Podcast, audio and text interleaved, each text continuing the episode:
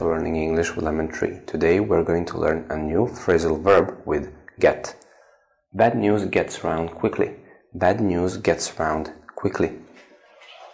Bad news gets round quickly. Bad news gets round quickly. Get round, get round. It means to be heard by many people. Get round, but get round.